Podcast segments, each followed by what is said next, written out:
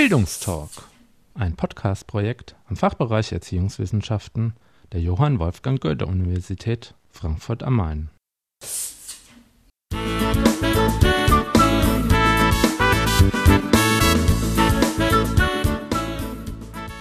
Herzlich willkommen zu einer weiteren Folge des Bildungstalks.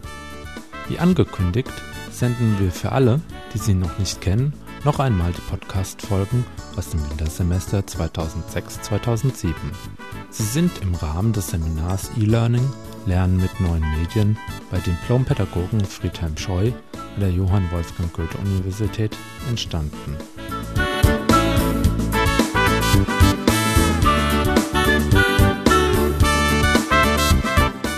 Für diese Folge haben wir uns in einer kleinen Runde getroffen, um uns mit der Frage auseinanderzusetzen, welche Vor- und Nachteile hat das Medium Podcast?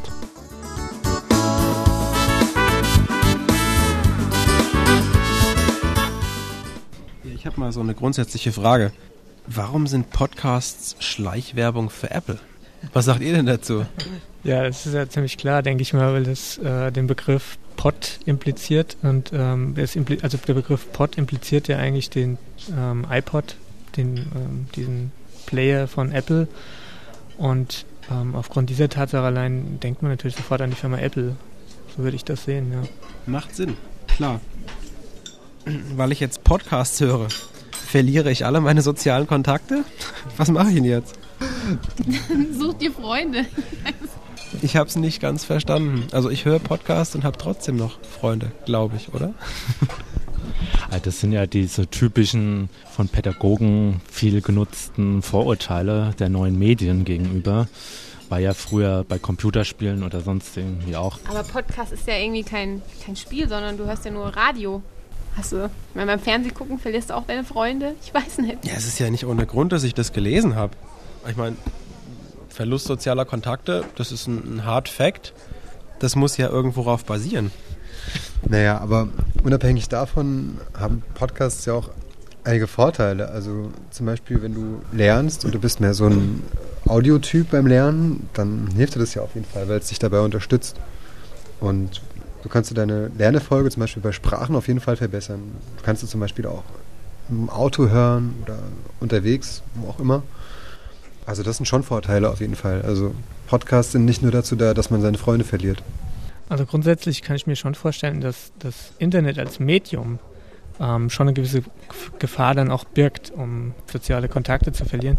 Dass äh, ein Podcast dazu führen könnte, soziale Kontakte zu verlieren, kann ich mir jetzt so nicht vorstellen, weil ich denke, das ist nicht das klassische, der klassische Bereich, in dem das dann stattfinden würde. Das wäre für mich eher sowas wie ein Chat-System. Ach, du meinst quasi, dass ähm, durch das Podcast, ähnlich wie bei der Internetsucht, man einfach nur noch in diesem Medium verweilt?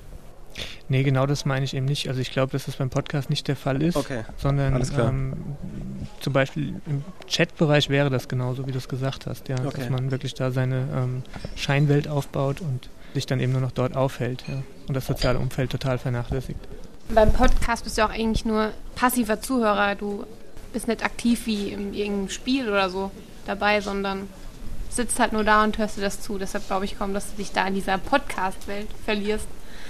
Vielleicht beim Suchen nach irgendwelchen Podcasts. Außerdem, also um das jetzt nochmal auf den Lernbereich zu beziehen, ist es ja auch mal eine nette Abwechslung. Es kommt halt immer darauf an, wie man es einsetzt. Wenn man es zum Beispiel als Unterstützung Noch ein Bier haben, bitte. für eine geschriebene Vorlesung verwendest, dann kann es zum Beispiel schon ähm, spaßig sein, denke ich mal. Also und auch mehr Abwechslung bringen. Aber es kommt ja auch immer darauf an, wie es gemacht wird. Ja? Also ob das nur eine Vorlesung irgendwie mitgeschnitten wird oder ob das dann nochmal aufbereitet wird. Ja? Also ob das dann sinnvoll ist oder nicht. Ja? Klar, das auf jeden Fall. Wie bei jedem Medium. Das kommt drauf an, was man draus macht. Auf jeden Fall. Und überall, also Lernen mit Podcast geht auch nicht. Zum Beispiel, wenn du Auto fährst.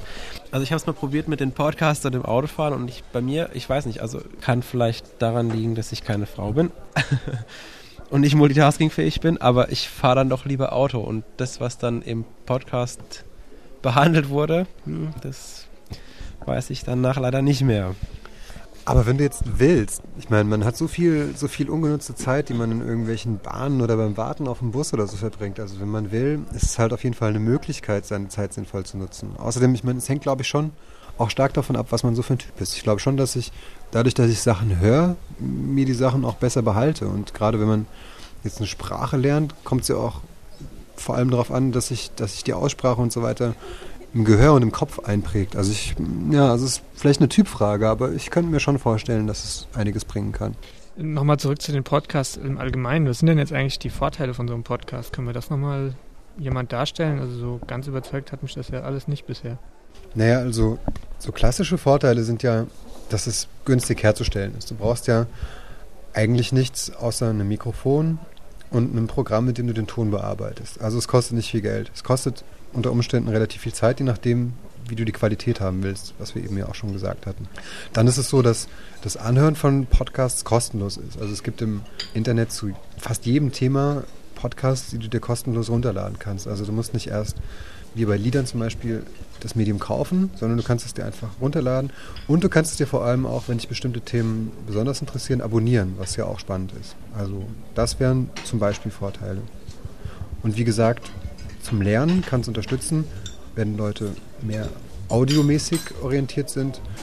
Und es kann vor allem eine Abwechslung sein zu sonstigen Inhalten. Also muss auch von der anderen Seite nochmal betrachten, also von der Produzentenseite. Man kann ja den Spieß dann auch umdrehen. Das ist ja im Prinzip Art wie Bürgerradio. Ja? Also dass im Prinzip die Leute auch die Medienkompetenz erwerben, um selbst was zu produzieren. Also dass man einfach die Inhalte nicht nur als Vortrag, sondern auch mal als Podcast an die Leute bringt. Ja, Wäre ja auch eine Möglichkeit. Ja, so quasi Stichwort Demokratisierung. Und das ergibt sich ja zum Beispiel auch schon dadurch, dass jeder, der, wie gesagt, sich diese einfachen technischen Möglichkeiten schafft, was ins Netz stellen kann und andere Leute daran teilhaben lassen kann. Das spielt ja auch in die Richtung. Gibt es denn auch Nachteile, also gravierende Nachteile an diesem Podcast-System? Ich würde auf jeden Fall mal sagen, ein Nachteil von einem Podcast gegenüber dem Radio ist auf jeden Fall die Zielgruppe, die damit erreicht wird, weil ist mal völlig klar, wenn ich einen Podcast hören will, brauche ich entweder Internet und höre mir den dann im Netz an oder ich brauche einen MP3-Player und die günstigsten MP3-Player, die haben heutzutage 512 Megabyte und kosten 30 Euro. Ein Radio kriegt man mittlerweile hinterhergeschmissen. Und das ist genau der Punkt. Das ist so ein Schritt, dieses Geld zu investieren, um an Podcasts teilnehmen zu können. Also du hast schon mal durch den Podcast allein schon eine Riesengruppe an Menschen, die von diesem Podcast ausgeschlossen werden. Aber das Internet ist doch gerade eigentlich ein Medium, was äh, ein globales Medium ist, also das ähm, ja eigentlich unbegrenzte Nutzer- und Hörerzahlen hat. Ähm, das ist ja unvorstellbar. Es ist ja ein, also ich stelle mir das eigentlich noch viel größer vor als, äh, als ein kleiner Radiosender für den Raum Frankfurt oder so. Aber ja, ich denke, es hängt davon ab. Also die potenzielle Reichweite ist auf jeden Fall riesig. Im Prinzip jeder könnte das machen. Aber die tatsächliche Reichweite beschränkt sich wahrscheinlich schon ziemlich. Es gab ja auch eine Umfrage zu den Podcast-Nutzern. Die kann man, glaube ich, in der Podcast-Umfrage oder so im, im Netz sich auch anschauen. Die hat ergeben, dass die meisten Podcast-Nutzer auf jeden Fall männlich sind, zu 90 Prozent oder so. Und auch ein bestimmtes Alter haben, zum Beispiel zwischen 25 und 35 war das, glaube ich und auch relativ technikaffin sind. Also Leute, die irgendwie aus dem technischen Bereich kommen oder auch aus dem Marketingbereich kommen. Also insofern ist so die Gruppe, die es tatsächlich anspricht, relativ klein, aber so die potenzielle Reichweite ist riesig. Ja, dazu möchte ich noch ergänzen, dass ähm, du einen Punkt noch vergessen hast, dass diese männliche Gruppe technikaffin auch ein, erstmal ein gewisses Grundeinkommen braucht, um an diesen ähm, Podcasts teilhaben zu können. Und das ist genau der, der Unterschied zu einem Radio möchte jetzt einfach mal auf die Bundesrepublik Deutschland das beziehen. Ähm, denken wir mal bei uns an die Uni, an die Universitätsbibliothek und an die Menschen, die vor dieser Universitätsbibliothek wohnen. Ein Radio können sie sich irgendwo leisten. Das kriegen sie irgendwo hinterhergeschmissen, finden das auf dem Schrott, hören einfach Radio, um sich zu beschäftigen. Ein Podcast können sie nicht hören. Das ist eine spannende Sache. Wobei ich natürlich glaube, dass man mittlerweile Zugang zu dem Medium Internet ja doch sehr leicht erreichen kann. Also es gibt ja mittlerweile auch für Menschen ohne Wohnung zum Beispiel soziale Einrichtungen, die sowas zur Verfügung stellen. Also in, in nahezu jeder äh, sozialen Einrichtung gibt es heutzutage einen Internetzugang. Mir ist nicht bewusst, ob man dann auch Podcasts abhören kann, ob die technische Voraussetzung da langt, aber der Zugang zu dem Medium Internet ist schon mal vorhanden. Also das besteht jedenfalls schon. Aber klar, also macht Sinn, dass Radio irgendwie leichter zu erreichen ist. Das denke ich mir auf jeden Fall auch. Also ich ähm, gehe jetzt einfach noch einen Schritt weiter. Ich gehe jetzt durch die Eingangstür von der Universitätsbibliothek durch und rechts und links stehen diese öffentlichen Rechner für Studenten zum Beispiel. Nehmen wir an, wir haben einen Studenten, der verdient kaum Geld, kommt gerade so über die Runden, arbeitet noch nebenbei, hat keinen Computer zu Hause. Und der, die einzige Möglichkeit für ihn ist, ins Internet zu kommen, ist an der Uni. Was macht er dann? Weil diese Rechner zum Beispiel haben keine Boxen. Der kann das gar nicht hören. Der kann das zwar lesen, aber hören kann er es nicht. Da hast du schon recht, aber ich glaube, so die Reichweite nimmt ja schon zu und auch die, die Preise sinken und in dem Maße, wie, wie Internet breiter zugänglich wird und die Preise geringer werden und die Möglichkeiten immer breiter geschaffen werden in sozialen Einrichtungen und in öffentlichen Einrichtungen, ist ja auch das Potenzial größer auf jeden Fall. Also ich denke mal, die Tendenz ist auf jeden Fall die, dass es in Zukunft einfacher sein wird.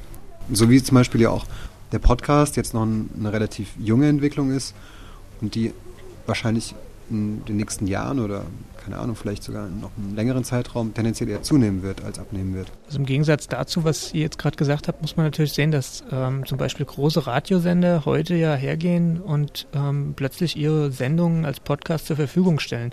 Das hat ja auch irgendwo einen Grund. Und auch zum Beispiel Fernsehanstalten machen das plötzlich. Also es gibt ja kaum noch jemand, der seine Sendung nicht als Podcast irgendwo zur Verfügung stellt. Ja, klar, ich weiß ganz genau, was du meinst. Ähm, die Tagesschau zum Beispiel. Die Tagesschau zum Beispiel wird tagtäglich, kann man die abonnieren als Videocast. Ähm, H3 zum Beispiel. H3 bringt Shows wie 0138 6000 oder andere Sachen.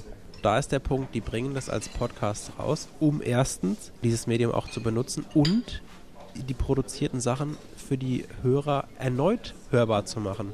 Die müssen dann nicht immer zu Hause eine Kassette mitlaufen lassen, sondern können immer wieder einfach auf den Play-Button drücken und sich das immer, immer wieder an. Ist das nicht nicht genau dieser Punkt der große Vorteil dann eben, ähm, aber auch für den kleinen, selbst produzierenden Podcast-Hersteller, der dann eben die Chance hat, ähm, ich kann jetzt hier was produzieren und stelle das ins Netz. Ich weiß zwar nicht, wie viele Leute das gleich hören werden, aber da das vielleicht die nächsten zehn Jahre da steht, ähm, sind es dann doch letztendlich einige Menschen, die das mal irgendwie gehört haben. Also ich finde das ein ganz großer Vorteil von dem Medium. Also es gibt das Problem ist am Podcast im Internet finde ich einfach es gibt einfach zu viel zu, zu viel Masse, dass man alles finden kann man hört sich das gar nicht alles an, sondern man findet es interessant, hört man vielleicht rein, aber im Endeffekt so viel Zeit am Tag habe ich überhaupt nicht, dass ich 24 Stunden am Tag Podcast hören will oder kann. Also ich finde es auch ziemlich abhängig, mehr noch als dass man Internet hat, sondern wie schnell dieser Internetzugang ist. Also wenn ich zwei Stunden brauche, um irgendwie einen 10 MB Podcast runterzuladen, habe ich auch nicht viel davon. So, für heute haben wir jetzt mal genug vor- und Nachteile von Podcasts gehört und diskutiert. Dann bis zur nächsten Folge. Tschüss. Zahl bitte.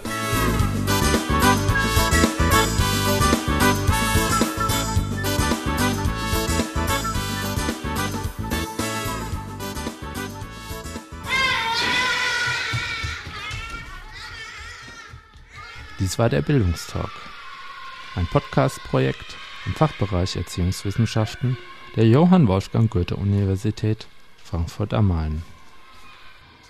Weitere Infos sowie Kontakt zur Redaktion unter www.bildungstalk.de